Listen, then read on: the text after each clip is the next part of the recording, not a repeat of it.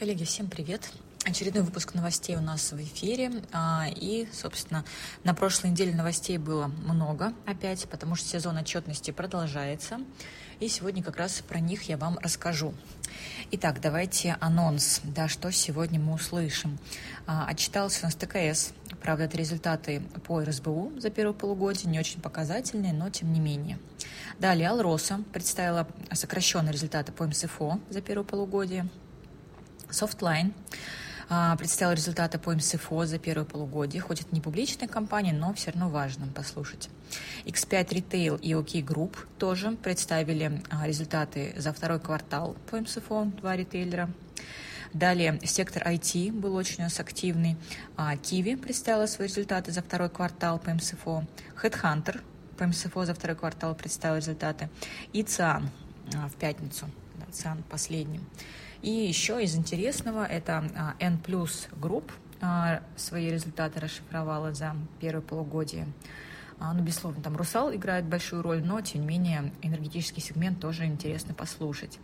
И из такого более экзотического, да, менее ликвидного, это у нас Черкизово и Банк Санкт-Петербург.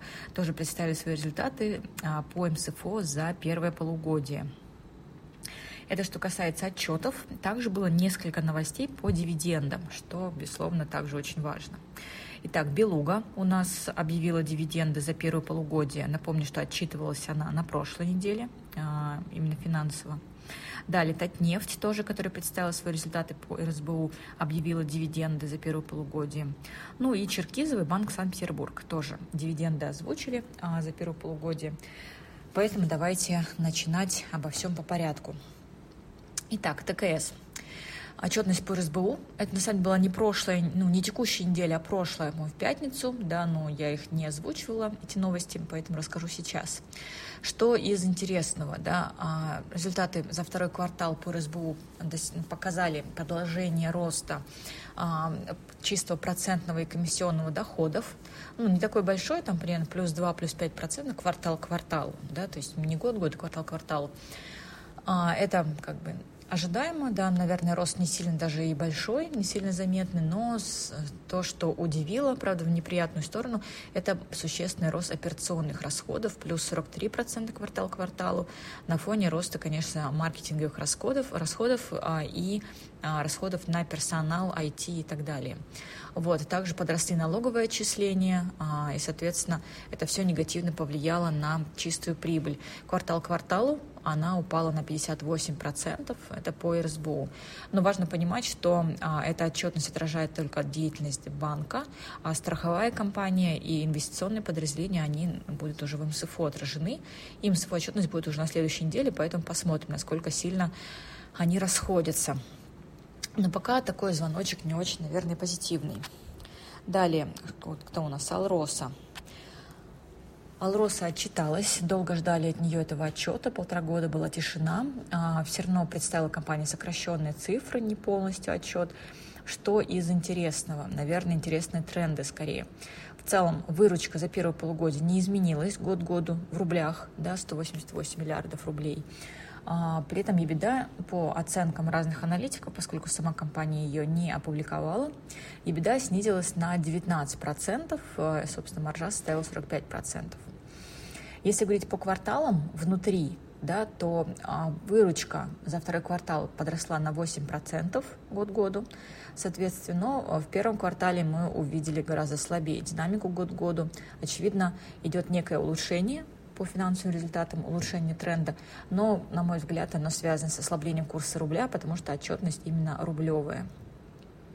И беда аналогична. То есть, если мы будем смотреть на цифры за квартал второй, то во втором квартале беда маржа 49%, а, и по оценкам аналитиков беда подросла во втором квартале на 65%. Вот, при том, что в первом квартале а, оценивают как снижение показателя, вот, что опять же указывает на ослабление курса рубля как позитивный фактор для компании, поскольку с ценами на алмазы как-то не очень все хорошо, да, судя по новостям, которые выходят регулярно, но курс рубля все сглаживает для Алроса. Что важно? Важно смотреть на чисто денежный поток, потому что компания платит на самом деле дивиденды из чистого денежного потока, 100% от него она обычно обещает вот в этом году, ну, то есть в этом полугодии денежный поток сократился на 35%. За счет чего? За счет того, что подрос капекс. Капекс подрос на 40% год году, потому что подросли затраты на техническое перевооружение, какую-то техподдержку, ну, в целом обслуживание. Но, очевидно, также проблемы с оборудованием, там, закупкой может, автомобильного транспорта и так далее. Вот. И также на чистоденежный поток негативно повлиял рост запасов. Оценка запасов как бы 100, 150 миллиардов рублей на конец первого полугодия, что на 60% выше, чем полтора года назад. То есть здесь берет цифры полтора года назад, чтобы показать динамику за весь этот период и, собственно, от нее уже отталкиваться. То есть в целом, по оценкам аналитиков, за полтора года рост заметный, да, в полтора раза, но при этом с начала 2023 года запасы немножечко просели. То есть компания, в принципе, справляется с тем, чтобы их продавать. В целом, если отталкиваться от этих фин-результатов, в частности от чистого денежного потока, то дивиденды, если компания их заплатит, да, 100% от flow, составит порядка 3 рублей на акцию, что на самом деле не очень много, див-доходность может быть 3, процента 4. Наблюдательный совет будет на следующей неделе, 26 числа, если меня не изменяет память. Вот, посмотрим на цифры. А, конечно, 3% дип-доходность лучше, чем 0, но, тем не менее, а, как бы это не очень много в текущих реалиях. Итак, далее, Softline. Softline тоже представил результаты за первое полугодие по МСФО. Кто такие Softline? Как вы знаете, на Мосбирже у нас торгуется, а, есть такой тикер Softline, но внутри него а, финансовые результаты а, компании Навентик, которая зарегистрирована в, в Лондоне, точнее торгуется в основном в Лондоне, зарегистрирована, если не ошибаюсь, на Кипре все-таки они. Вот, и Почему нам интересен Softline? Потому что компания планирует провести обмен да, а, акций российского юрлица, которые они как раз сейчас листингуют, на вот эти вот расписки на вентик а, иностранные. То есть это ожидалось, что они в августе сделают, видимо, сроки затягиваются, наверное, будет сентябрь.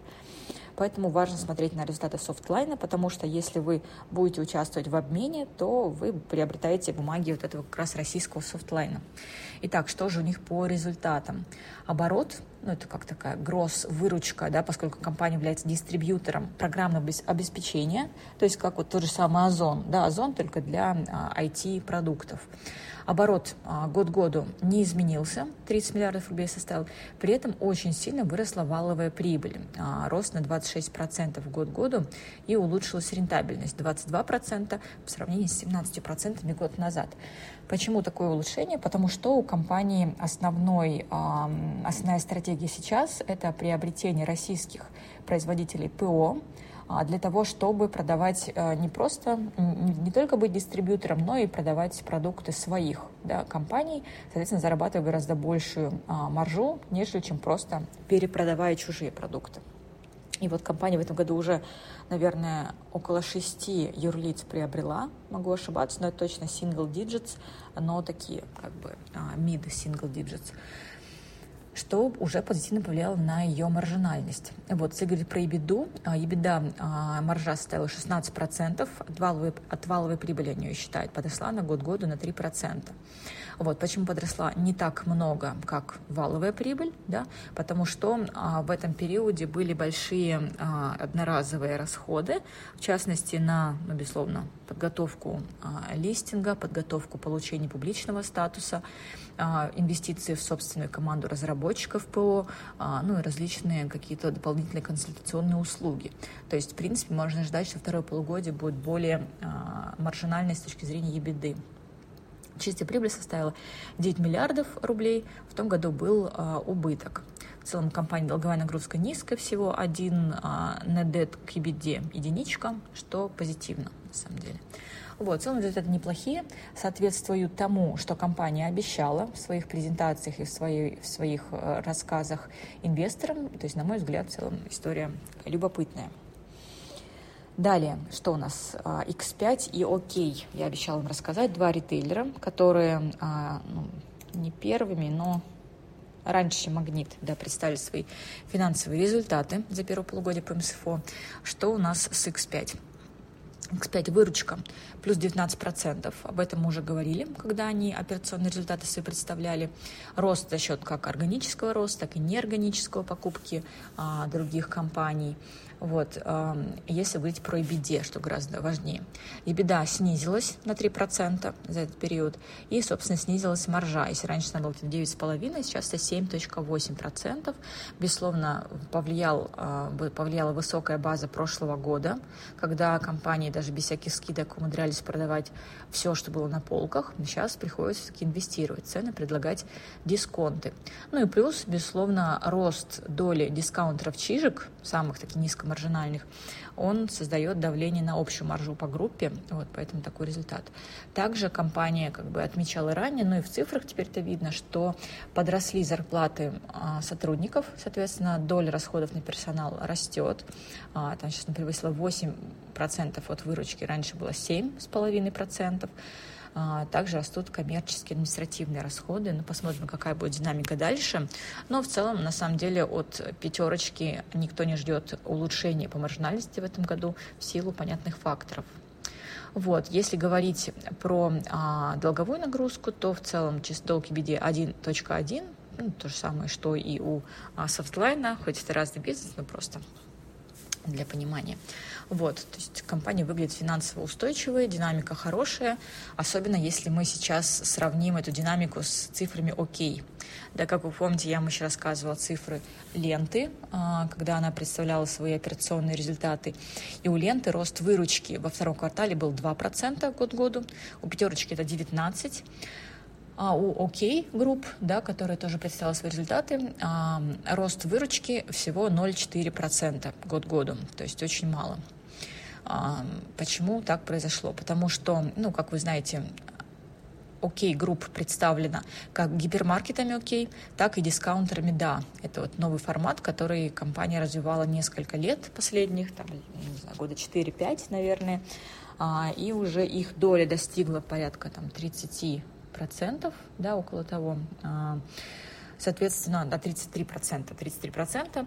А, и, наверное, вот эти дискаунтеры, да, если раньше они показывали темпы роста выручки год года плюс 40, плюс 50 процентов, а то в этот период, да, в первом полуг... во втором квартале текущего года они показали рост всего на 14. То есть замедление темпов роста дискаунтеров, да, оно создало как раз такое негативное давление на общий рост выручки группы, потому что а, выручка гипермаркетов, окей, а, снижается уже несколько кварталов последних, и в этот раз, не исключение, тоже а, выручка снизилась на 5%. То есть, грубо говоря, снижение темпов роста выручки дискаунтеров в совокупности со снижением выручки гипермаркетов дает такой общий негативный результат. Если говорить про тренды, тренды, то в целом, а, поскольку компания предоставила результаты и за первое полугодие, и за второй квартал, то на самом деле видно, что в первом квартале выручка группы подросла на 1,7%, а во втором квартале снизилась, а во втором квартале, точнее, выросла на 0,4% всего. О чем это говорит? О том, что второй квартал, ну, очевидно, на фоне высокой базы прошлого периода, он показал такое а, как бы серьезное замедление. Вот. А первый квартал был еще таки относительно с, нормализ... с нормальной базой а, первого квартала прошлого года. Вот такие результаты. Но это, получается, операционные результаты, скорее не, не финансовые, потому что здесь нет ебеды, а, как она себя чувствует. Но в целом финансовые результаты уже не сильно впечатляющие. Далее. Далее я расскажу вам про Киви, про ее результаты за первый квартал, а, за первое полугодие и второй квартал. А, что из интересного? Но здесь тоже на самом деле тренды. Да, если смотреть за первое полугодие, то а, чистая выручка Киви подросла на 7%. Но если мы посмотрим на результаты второго квартала, в отдельности, то они а, снизились на 10%. О чем это говорит? О том, что, опять же, высокая база прошлого года, когда а, очень много было переводов, была паника, и, собственно, Киви смогла заработать рекордные результаты. Поэтому в текущем году как бы повторить их она уже не смогла, поэтому мы увидели снижение. Снижение также произошло и на уровне EBITDA, что логично. А, снизилась EBITDA во втором квартале на 28%, и рентабельность припала, раньше это было почти 70%, сейчас 55% по EBITDA. Все равно это очень много, очень маржинальный бизнес. И нужно отметить, что Основное снижение произошло в платежных сервисах, да, поскольку выручка на один перевод снизилась, но при этом за счет того, что а, в так называемом сегменте корпоративных и прочих сервисов, где а, отразился доход процента от инвестиций в долговые ценные бумаги, ну, можно предположить, что это какие-то покупки а, облигаций из продажи их здесь, либо, может быть, замещающие банды, а, компания смогла показать а, рост даже чистой прибыли во втором квартале на 77%. Но это одноразовое, на самом деле, мероприятие. А, скорее всего, так ну, был бы чистый прибыль ближе к нулю. В целом, показатели, а, результаты ну, относительно сильные, да, учитывая последние слухи о том, что ЦБ закручивает гайки Киви и, наверное, бизнес ее несколько будет под давлением находиться в третьем квартале, но результаты текущий период, как бы закончившийся, они вполне хорошие. Headhunter тоже представил свои результаты за второй квартал. В целом, ожидаемо, результаты хорошие, а, особенно на эффекте низкой базы второго квартала прошлого года, но, тем не менее, они оказались а, выше прогнозов. Да? То есть все ожидали ускорения роста после первого квартала, но не такого сильного. То есть если в первом квартале текущего года рост выручки был плюс 25%, то во втором квартале рост оказался плюс 78% год году, хотя аналитики предполагали там плюс 50, плюс 40, какие-то такие цифры. Вот. А за счет чего это произошло? За счет того, что выросла клиентская база, количество клиентов выросло на 30%. И в частности, основной рост пришелся на клиентов в сегменте малого и среднего предпринимательства, то есть что говорит о потребностях а, бизнеса в новых людях – и, собственно, подросла также а, выручка на одного клиента за счет роста тарифов, опять же, во всех сегментах. Да, выручка на одного клиента подросла на 37%, что как бы много. Вот, а, подрастала выручка во всех сегментах, это и пакетная подписка, сегмент размещения вакансий, а, выручка от доступа к базе резюме, все это двузначные цифры, от 50 до 100% рост. Вот, соответственно, EBITDA, EBITDA во втором квартале подросла в два с половиной раза и маржинальность, которая и так была высокой, стала еще выше. То есть маржа по EBITDA во втором квартале составила 59% против 42% во втором квартале. В целом это такой показатель близкий к рекордному. То есть на, на моей памяти у HeadHunter была EBITDA маржа 60% где-то года два назад, вот, а, и сейчас компания к ней вернулась. Чистая прибыль подросла в три раза, собственно, рентабельность составила 42% а, вместо 24% а, год назад. Компания наращивает денежные средства на балансе, долга у нее уже нет, поэтому компания с радостью бы заплатила дивиденды, но не может этого сделать, поскольку зарегистрирована не в России. Вот, поэтому самая главная задача ее – это переехать в Россию, выкупить бумаги у иностранных инвесторов и нормализовать да, свою бизнес-модель а, юридическую после таких сильных результатов, безусловно, компания подросла, да, котировки ее. Аналитики многие пересмотрели уже таргеты, да, повысили их еще больше. Вот, поэтому в целом позитивный взгляд на, на HeadHunter, как бы и у меня лично тоже. Вот, давайте, чтобы не уходить от IT-сектора, расскажу вам сразу про ЦИАН, который отчитался в пятницу цен, они, ну, цены HeadHunter, как бы их считают, относятся к одному примерно сегменту с точки зрения ликвидности и бизнеса. Они каждый представляют собой как бы, ну, относительно лидера или и такого знакового игрока с каждого своего сектора. HeadHunter, конечно, у него в этом плане получше, потому что нет конкурентов, практически совсем, а у ЦИАНа есть большой конкурент в виде Авито, с которым приходится бороться. И это как бы борьба такая достаточно серьезная, особенно в регионах, где Авито сильно побеждает ЦИАН. ЦИАН только в Москве, в Питере занимает такие более лидирующие позиции. Итак, если говорить про ЦИАН, то у него результаты были более похожи на предыдущие периоды, во-первых, и более похожи на оценки аналитиков, на их прогнозы. То есть выручка во втором квартале подросла на 40%, ну, примерно то же самое мы видели и в первом квартале текущего года, и в четвертом квартале прошлого года, то есть такой стабильный темп роста. А, при этом EBITDA а, немножечко сократилась, да, потому что а, и снизилась маржинальность а, до 22% по EBD. То есть компания решила активно инвестировать в маркетинг, в свое продвижение.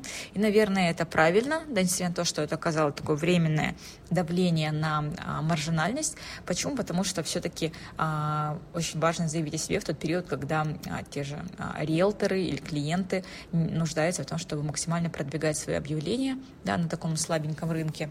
А, и как раз в регионах, наверное, имеет смысл максимально себя а, рекламировать, ну и в Москве тоже сам поддерживать как бы заметность маржинальность припала. Но на самом деле, если говорить, маржинальность припала год году, как бы, да, стала 22% по EBD вместо 25%. Но если мы посмотрим на первый квартал, то в первом квартале маржа была 15%. То есть все-таки это улучшение. И если вообще смотреть на там, горизонт последних двух-трех лет, то для а, циана маржинальность выше 20 это уже супер круто, потому что ранее она была там порядка 8% по EBD, и никто большего от компании не ждал, а сейчас ожидания такие уже завышенные, поэтому разочаровать а, инвесторов очень легко. Вот. За счет чего был рост? За счет выручки в целом, да? за счет того, что количество листингов сохраняется высоким на платформе, и компания повысила тарифы, обычно она в марте, в октябре повышает, поэтому этот эффект э, повышенных тарифов, обычно это плюс 30%, он сохраняется в течение там, двух кварталов как минимум. Вот в третьем квартале мы видим, наверное, очередной скачок, когда в октябре компания повысит, э, в третьем уже в четвертом, да, когда повысит очередной раз тарифы. То есть, а, ну, наверное, если сравнить Циан и HeadHunter, то обе компании интересны, но, безусловно, на фоне таких суперсильных результатов а, у а, HeadHunter и ожидая, что третий квартал также будет сильным на фоне низкой базы. Напомню, в том году, в 2022 году, и второй третий квартал HeadHunter показывал рост выручки плюс 1% всего. Вот. Ну, то есть логично предположить, что в третьем квартале текущего года у них тоже будет рост там, а плюс 70%, что очень много. И по мультипликаторам, если сравнивать, то выглядит раза в два дороже, потому что EBITDA у него послабее, ну, даже в процентах, да, то есть у него 22% маржа, у HeadHunter 50, 60, 60 даже, да, поэтому, ну, как бы очевидно. Вот такие результаты. Далее, N+, а, Черкизова и Банк Санкт-Петербург. Хочу про них вам рассказать. N+. Компания, конечно, не сильно заметная, Русал как-то более на слуху, да, за ним больше следят, но, тем не менее, интересно за ним тоже наблюдать. Э, почему? Поскольку у N+, а, хоть 75% выручки это все-таки алюминиевый сегмент металлургический, но 25% все-таки это сегмент электроэнергетики, который более маржинальный, и он несколько сглаживает негативный э, результат а, металлургического сегмента, который мы видели как раз у Русала не так давно. Итак, давайте посмотрим, а, ну, больше сделаем акцент на энергетический сегмент. И, собственно, если отталкиваться от общей выручки группы, да, в первом полугодии она снизилась на 12%, но снизилась только лишь за счет э, плохих результатов металлургического сегмента. Они составляют 75% от выручки. А, в то время как выручка сегмента электроэнергетики подросла на 14%, вот, что как позитивно. За счет чего она подросла? За счет того, что подрастали цены на электроэнергию во второй ценовой зоне на 22%, поскольку сама выработка, а, генерация снизилась на 16% из-за низкой водности в этот период. То есть, ну, это очень такой цикличный бизнес в этом отношении, но ведь цены как-то нивелировали негативный эффект от низкой водности.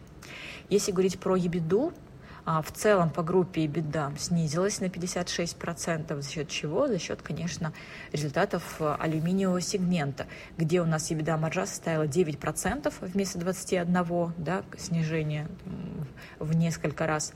А EBITDA а, сегмента электроэнергетики подросла на 21%, а, и маржинальность там 36%. То есть даже в лучшие периоды а, металлургического сегмента маржа у них все равно отстает. А, и, собственно, если про чистую прибыль говорить, чистый долг, мы помним, что чистая прибыль сократилась на 63% по группе, долг сильно вырос, поэтому высокая долговая нагрузка. А, соответственно, какой можно сделать вывод? Все-таки N+, а, это равно Русал все-таки, нежели чем энергетический сегмент. Поэтому важно, чтобы алюминий отрос в цене, либо маржинальность улучшила каким-то образом за счет курса рубля, тогда и результаты N+, будут посильнее. Вот, но пока они таковы. Далее, Черкизова. Группа Черкизова тоже не сильно ликвидная история, может быть, мало вы за ней смотрите, но все равно любопытно даже а, с точки зрения сравнения с Росагром посмотреть. Вот, что из интересного. Читалась компания по МСФО за первое полугодие. Выручка подросла на 15%. За счет чего? За счет того, что вот я вам ранее рассказывала, они увеличивают поставки на экспорт, и слабый рубль, безусловно, им помогает, потому что и цены на курицу остаются такими относительно высокими, курс рубля, поэтому такой небольшая, небольшой, но прирост выручки на 15%. Себестоимость при этом росла слабее, всего плюс 13%, плюс вот такой очень волатильный, а, волатильная статья доходов у всех агропроизводителей, это переоценка биологических активов. А, в этом периоде у Черкизова это была положительная переоценка, 8 миллиардов вместо 0,8 годом ранее. Соответственно, валовая прибыль выросла на 72%, достаточно много.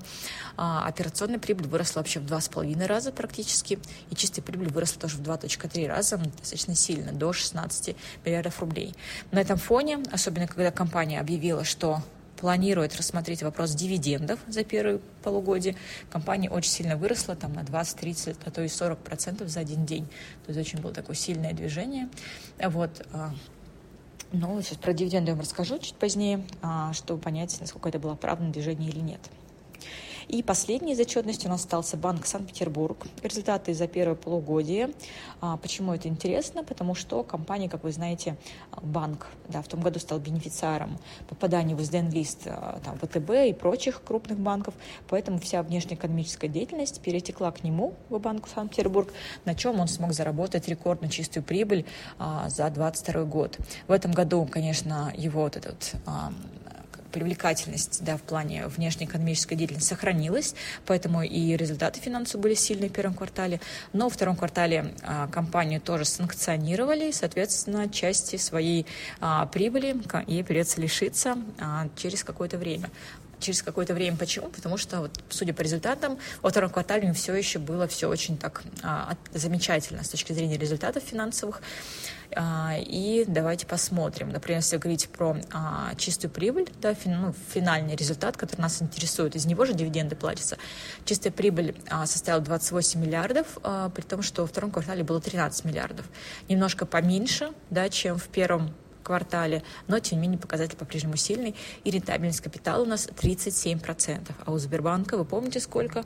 У Сбербанка 25%. То есть на самом деле очень такой а, рентабельный банк. Чистый процентный доход 22 миллиарда составил. А, в принципе, подрос результат а, квартал к кварталу с 10 миллиардов 12 составил да, в этом во втором квартальчике получается. Комиссионный доход тоже относительно стабильный, а, ну, именно стабильный в первом и втором квартале, да, то есть примерно по 3 миллиарда каждый квартал зарабатывают. И чисто торговый доход составил даже больше, чем эм, ожидалось, да, порядка 8 миллиардов за полугодие, э, при том, что всего 2 миллиарда было в, э, во втором квартале. Э, если говорить про расходы операционные а, и вот это соотношение а, cost to income ratio, то у банка он, наверное, повыше, чем у Сбера, да, то есть поскольку не такой большой, нет такой как бы scale а, эффект, а, эффект масштаба. А, операционные расходы составили 12 миллиардов, и, собственно, отношение вот от cost to income ratio 32%, что выше, чем у Сбера. У Сбера это 22% примерно. Но тут, наверное, все эти цифры, это а, как бы хорошо, полезно. Самый главный вывод, который вы должны сделать, это то, что пока санкции не повлияли негативно на работу банка, и, соответственно, он смог заработать по-прежнему высокие фин-результаты по всем абсолютно направлениям с высокой маржинальностью, что очень круто. Норматив достаточности капитала его очень высокий, порядка 17%. Вот, э, был 18 на начало года, но все равно это очень много, гораздо выше, чем, собственно, ВТБ, например. Поэтому а, показатели хорошие, но будем наблюдать, что будет в третьем квартале. Это что касалось результатов. Давайте теперь про дивиденды. Дивиденды. Обещала вам, что рассказать сегодня про Белуга, Татнефть, Черкизово и Банк Санкт-Петербург. Наверное, Белуга а, приятнее всего удивила. Почему? Потому что компания а, несмотря на то, что по див-политике у нее прописано, что она платит 50% по чистой прибыли, а, компания последний год а, платила больше, чем 100%, и сейчас она не стала менять традицию и заплатила 120, объявила о том, что выплатит 120% от чистой прибыли за первое полугодие, то есть 3.6 миллиардов рублей. А в деньгах на акцию это 320 рублей. 320 а, рублей – это у нас дип-доходность 5.4%. В принципе, немало. Да, то есть двузначная дип-доходность получается по итогам года – результат хороший, да, потому что компания в целом могла бы заплатить в два раза меньше, абсолютно как бы придерживаясь э, своей див-политики. Далее, Татнефть. Татнефть тоже объявила дивиденды за первое полугодие, абсолютно в рамках ожиданий, потому что компания платит 50% от чистой прибыли, а, наибольшей РСБУ либо МСФО за период, и как раз получилось 27,5 рублей, дивдоходность почти 5%. А, скорее всего, второе полугодие будет сильнее, итого дивдоходность будет двузначной по итогам а, всего 2023 года, что позитивно, безусловно. Далее, Черкизова и Банк Санкт-Петербург.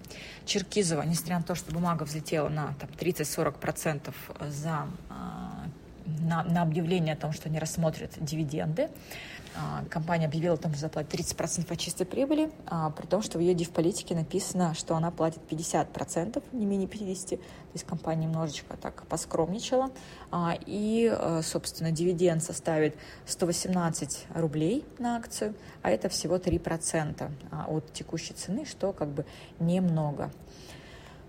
Поэтому компания, очевидно, котировки ее скорректируются в какое-то время, в течение какого-то времени, потому что рост на 30-40% был, очевидно, не очень оправдан. А, ожидали, что компания как минимум 50% заплатит.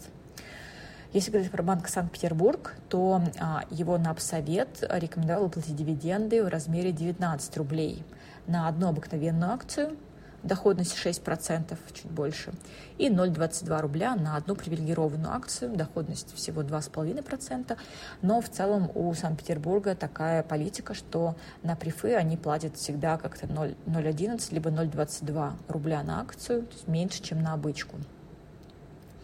В дивполитике банка указано, что они платят 20% а, от прибыли, но сейчас эм, а, Банк Санкт-Петербург объявил, что 30%, что позитивно. Вот, на этом фоне банк подрастал, потому что дип-доходность все равно, а, то есть если мы экстраполируем на второе полугодие, будет двузначная. Но, как вот я с вами рассуждала, да, что а, если второе полугодие будет слабее, поскольку банк все-таки в санкционном списке, то дип-доходность может быть не 12, да, 6 плюс 6, а там серии 9, 6 плюс 3, например. Вот такие, собственно, новости за эту а, неделю. А, надеюсь, не утомила вас сильно таким количеством новостей, но много отчетов, поэтому как бы такой получается большой объем. Всем отличной недели, успешных торгов и до следующего раза.